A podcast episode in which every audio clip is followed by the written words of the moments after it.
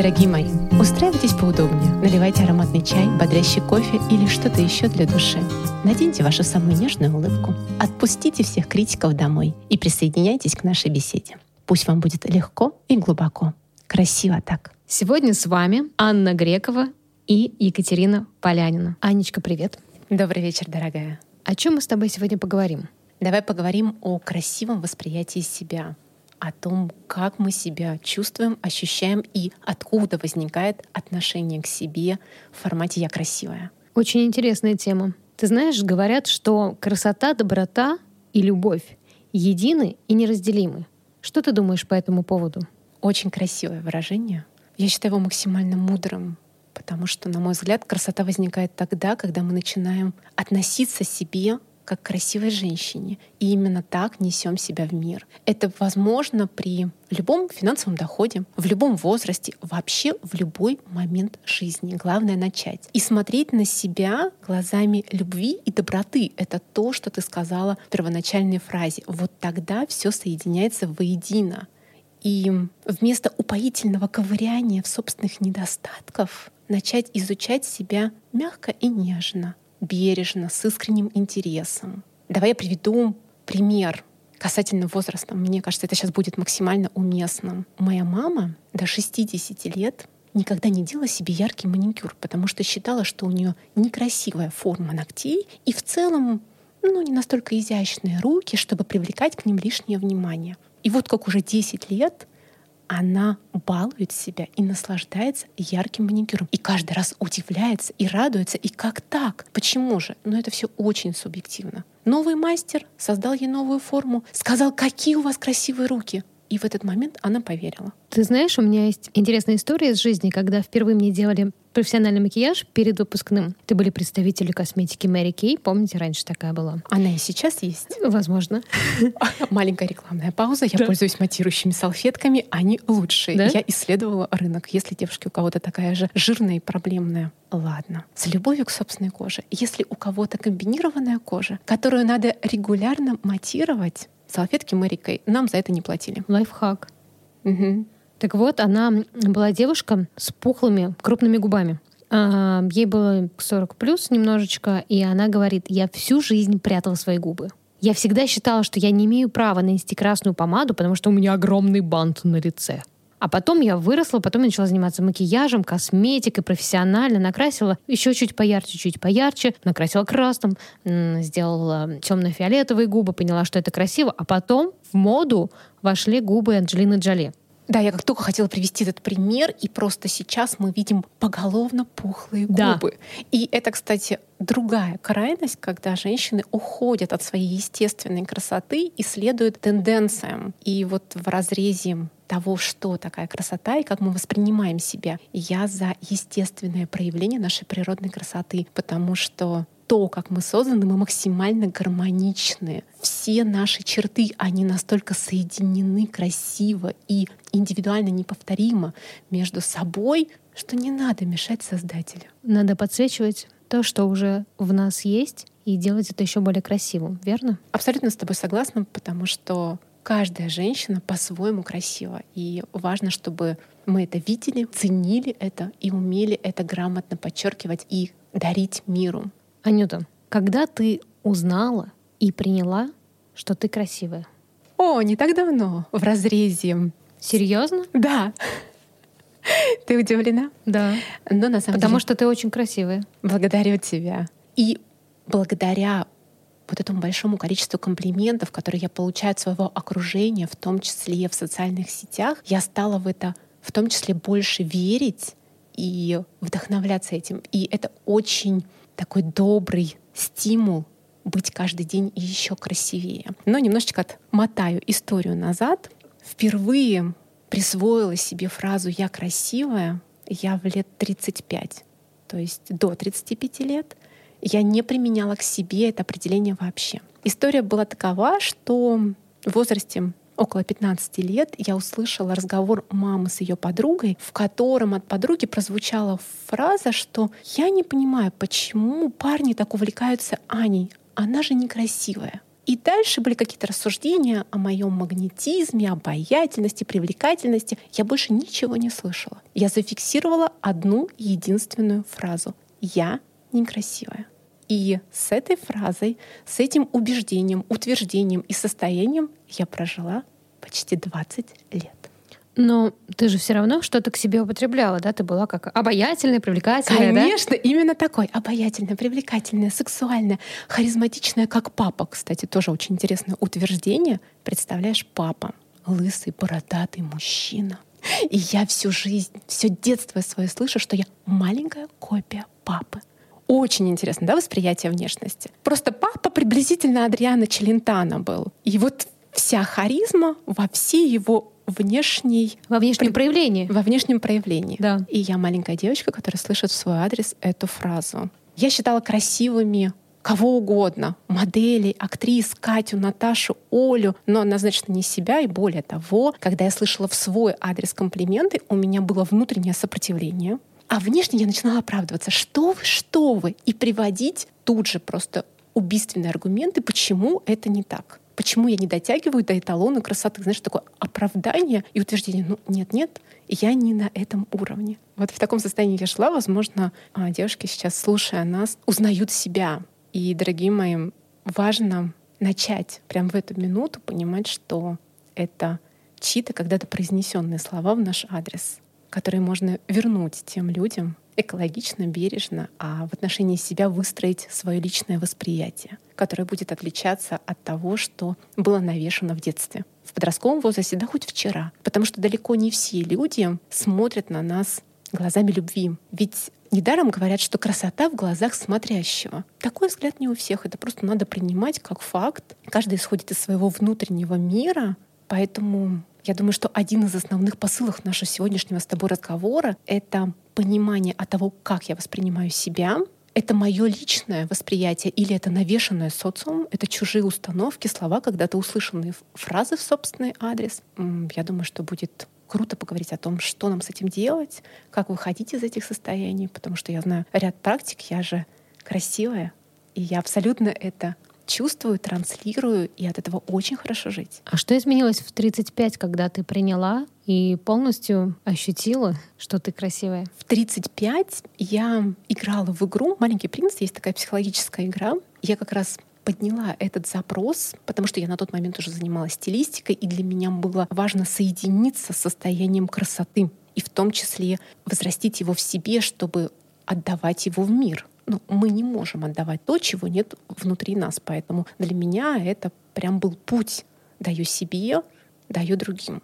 И в момент этой игры я вспомнила, что была именно вот эта ситуация, которую я только что сейчас рассказала. Мама и ее подруга осознала, что эта фраза принадлежала другому человеку, это было его субъективное суждение, восприятие меня, и что она не имеет ко мне никакого отношения что свое отношение я имею полное право выстроить самостоятельно. Это была исходная точка. На самом деле, знаешь, сейчас я считаю, что нам не всегда обязательно копать в прошлом и выяснять, откуда корни той или иной ситуации. Достаточно просто честно и искренне признаться в своем отношении к себе. Вот без этой глубины и честности по отношению к себе мы не можем двигаться дальше. Мы не знаем, что нам менять, как нам из точки А прийти в точку Б. Без адекватного самоанализа а, нет понимания настоящей себя в текущем моменте. Без отсутствия понимания себя невозможно определить свои истинные желания, цели. Без ясных целей мы не выберем путь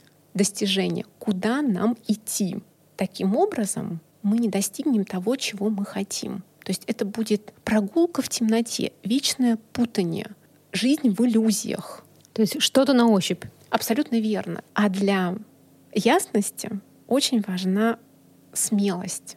И правда, в эти моменты максимальная поддержка, любовь к себе и доброта, с которой у нас все началось, чтобы смело признаваться себе в своих текущих состояниях, в своих текущих проявлениях, в своем отношении к себе. Поэтому и возник клуб красиво так, чтобы многие девушки могли почувствовать поддержку на пути вот этих бережных перемен к себе и нового восприятия себя. Аня, ты говоришь, что для того, чтобы себя почувствовать, нужно все-таки проанализировать. Возможно ли проанализировать себя, свои состояния самостоятельно? Или нужны для этого специалисты, психологи, стилисты, проводники, коучи и так далее? Есть абсолютно доступный для каждой инструмент. Листок бумаги и ручка.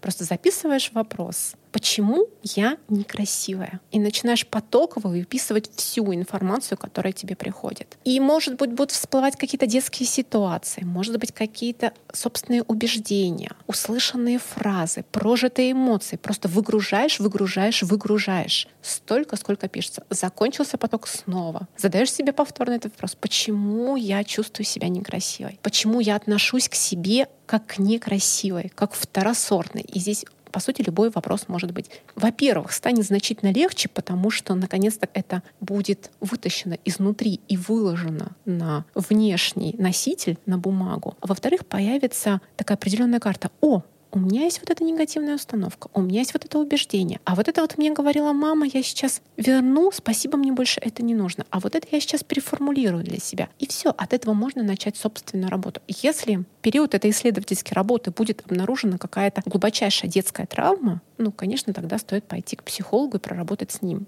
Но первоначально эту работу можно начать самостоятельно. А дальше в клубе будут постоянно задания, которые будут помогать менять это восприятие себя, менять этот поток мыслей, эти самоощущения, естественно, через действия, которые будут переходить в результаты. У меня мурашки. Потому что даже сейчас настолько чувствуется твоя энергия и желание сделать этот мир и людей в этом мире еще более красивыми. Спасибо тебе большое. Безболезненно и легко. Он ощущается даже просто в разговоре. Да, и ты знаешь, мне бы хотелось, чтобы девушки сейчас не просто нас слушали и были с нами мысленно в диалоге, но на самом деле, поставив, может быть, на паузу, сделали это действие для себя, а потом вернулись. Потому что именно так будет личный результат. Хорошо. С чего начинается восприятие себя? Представь себе, что наше подсознание — это целый дом. Так вот, он начинает строиться, естественно, с детства, с семьи, с установок вербального и невербального отношения к нам родителей. Слова, которые они произносят в наш адрес, интонация, возможно, четкие обращения, возможно, навешиваются ярлыки. Ты представляешь, к 20 годам жизни в нас накапливается две с половиной тысячи установок. И эти установки — наш фундамент. И он далеко не всегда выстроен позитивно через любовь. По той простой причине, что наши родители тоже пришли со своим багажом, со своими нюансами, проблемами, задачами, еще не проработанных к моменту нашего рождения, которые они естественным образом передают нам. Так вот, мы все это в себе впитываем, и в том числе восприятие собственной внешности. Да, не всегда родителям удается быть корректными, особенно в подростковый период со своими детьми. И мне подруги рассказывали, как много прилетало и сохранялось именно из этого промежутка времени. И толстая, да, потому что менялся гормональный фон, менялся вес. И вот э, история, которую ты рассказала про плохлые губы, про толстую попу, про плоскую грудь. И, боже мой, чего только нету в отношении собственной внешности. Собираем. Невербально. Это тоже очень важный момент, который не все отслеживают. Ведь отношение к себе — это в том числе телесные, тактильные, телесные прикосновения. Насколько мама любит ребенка держать на руках, целует его ножки, попочку, гладит его. Например, между мной и супругом была большая разница. В его семье не было принято обниматься и в целом мало тактильные люди. А я просто обнимаюсь висну, особенно если это мои люди, мне надо быть в постоянном контакте, поглаживать, держать за руку. И это как раз в том числе про восприятие собственного тела. А видела, как когда девушки танцуют, они не прикасаются к себе. Нет вот этого поглаживания собственного тела. Провела рукой по груди. Мы не заглядываем в постель, но я предполагаю, это тоже складывается и отражается на сексуальной жизни. Вот этот контакт с собственным телом, все, это из детства, это фундамент восприятия себя, то, насколько с нами были тактильно нежны родители, мама в первую очередь, и какими словами они к нам обращались. Дальше. У нашего дома появляются стены и крыши. Это значимые для нас люди. Круг становится чуть шире. И они тоже с нами взаимодействуют на вербальном и невербальном уровне. Потом в доме нашем появляется отделка. Свою лепту вносят друзья, коллеги, знакомые. И начинаем обустраивать мебелью и декором. Здравствуйте, социальные сети, телевидение, мода, культура и даже текущая ситуация. И все вот это восприятие себя. И если строительство этого дома происходило без осознанного участия, то есть без фильтра, например, не было окон, которые бы отражали все, что негативно. Не было дверей в этом доме, которые бы не впускали никакую информацию, которая не коррелируется с ценностями, да, с уважительным отношением к себе, то получается, кто-то выстроил вот это понимание восприятия себя без участия человека. То есть за нас уже все предрешили. Да, да, да. И вот получается, как бы если этот вопрос не прорабатывать, то с такими закрытыми глазами можно продолжать жить и как-то чувствовать себя, как-то воспринимать себя через мир других людей. При этом получается, это всегда зависимость от мнения окружающих, потому что нет своего. Но если вернуть к себе право что мы уже взрослые, мы самостоятельно можем выстроить свое понимание себя, восприятие себя, своего тела. Сегодня мы больше об этом говорим, то здесь значительно больше будет заложено любви, понимания, а мы именно про это с тобой. И поменяется внутреннее состояние. И родиться, либо расширится чувство «красивое я». Очень интересно. Меня зацепило во, всей, во всем рассказе про дом и про восприятие себя история про комментарии других людей, про мнение, зависимость от мнения. Как ты считаешь, как влияют чужие комментарии по поводу внешности на восприятие себя? А, давай приведу тебе пример. Какие у тебя сегодня зеленые волосы? Как ты отреагируешь на мой комментарий? Подумаю, что ты сумасшедшая? Ну вот видишь, ты тоже тут, тут же вернула мне как бы мой комментарий, потому что зеленые волосы не имеют к тебе никакого отношения. А если бы ты что-то прокомментировал касательно моей фиолетовой челки, я бы обратила на это внимание, потому что это правда меня касается. И мне это нравится. Благодарю. И по сути вот оно. Когда мы в чем-то уверены и знаем, что это к нам не имеет никакого отношения, это, допустим, просто сейчас состояние, мнение, взгляд человека другого который, человека. Да, другого да? человека, мы абсолютно спокойно на это реагируем. И это важно уметь различать чужое мнение и собственное состояние. По той простой причине, что что бы мы ни говорили, говорю это я, говоришь это ты, говорят это наши собеседники, мимо проходящие люди, все говорят из собственного внутреннего мира, из того, что они сейчас чувствуют, как они видят этот мир. И это нужно отличать. На что обращать внимание, если это триггернуло? Например, если ты мне скажешь, что-то твоя челка не такая яркая сегодня. А тебя, например, это задело, да? Да, а я обращу на это внимание, такая, угу. А почему меня задело? Да, да? а почему? Не меня... почему она так сказала? Да. А почему? Что для меня в этой информации? Про свое состояние. Про свое состояние. И в этот момент я понимаю, что угу, твой комментарий мне прилетел, и он упал на какую-то почву. И вот эту вот почву я начну исследовать. Я задам себе вопрос так, а что для меня в этой фразе, а почему она меня задела? Ну, сейчас мы привели банальный пример, я подумаю, ну, да, конечно. хорошо, мне нужно пойти освежить окрашивание моей челки. Но это происходит во всем. Если, условно говоря, комментарий прилетит ко мне, что-то ты стало более округлое на 5 килограмм, ну, я на самом деле задумываюсь, угу, а какие причины моей округлости на 5 килограмм, если в моих целях не было, например, поправляться, то для меня это прилетит комментарием, я подумаю, хм, хорошо, может быть, стоит сейчас обратить внимание на питание, добавить себе спорта, и это вопрос, триггерит нас или нет. Если триггерит, есть с чем поработать, есть над чем задуматься, потому что все нам а учителя... если не триггерит, то это так и остается мнением того человека, правильно? Да, абсолютно верно. Как бы у каждого свой взгляд на мир, ну, свое да. восприятие красоты. Поэтому да. и каждый здесь свободен. Желательно, чтобы был, конечно, корректен. Да, но с этим бывают проблемы у людей. С корректностью и эмпатией. Ну, это они пускай сами прорабатывают. А, кстати, мы в клубе будем говорить про эмпатию и работать с этим? Конечно. Ведь это такая добрая тема. И нам ее так не хватает в мире. Да, мне кажется, про это мало говорят тоже наверняка у тебя есть какие-то проработки Конечно.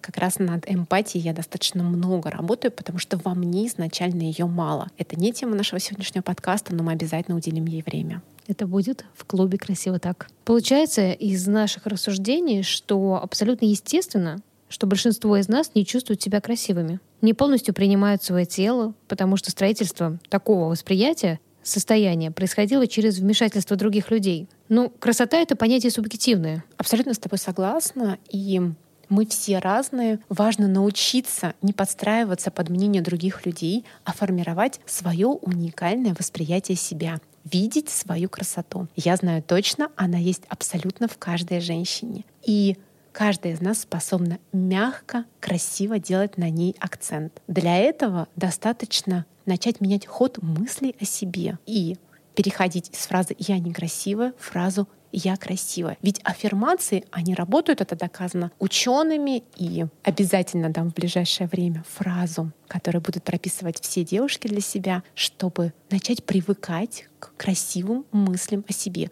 И если вдруг прозвучало что-то негативное, тут же, как за хвостик, поймала, остановила и поменяла ход своих мыслей на более нежное, заботливое отношение к себе. Дальше не только думать о себе красиво, но и говорить о себе красиво. Перестать оправдываться и подмечать собственные недостатки в речи, в разговорах с другими, на комплименты оправдываться, принимать принимать и говорить о себе красиво. И для этого, конечно, заботиться о себе, совершать красивые действия в отношении собственного тела, в отношении собственного гардероба, выбирать лучшее из возможного и красиво проявлять себя в мир.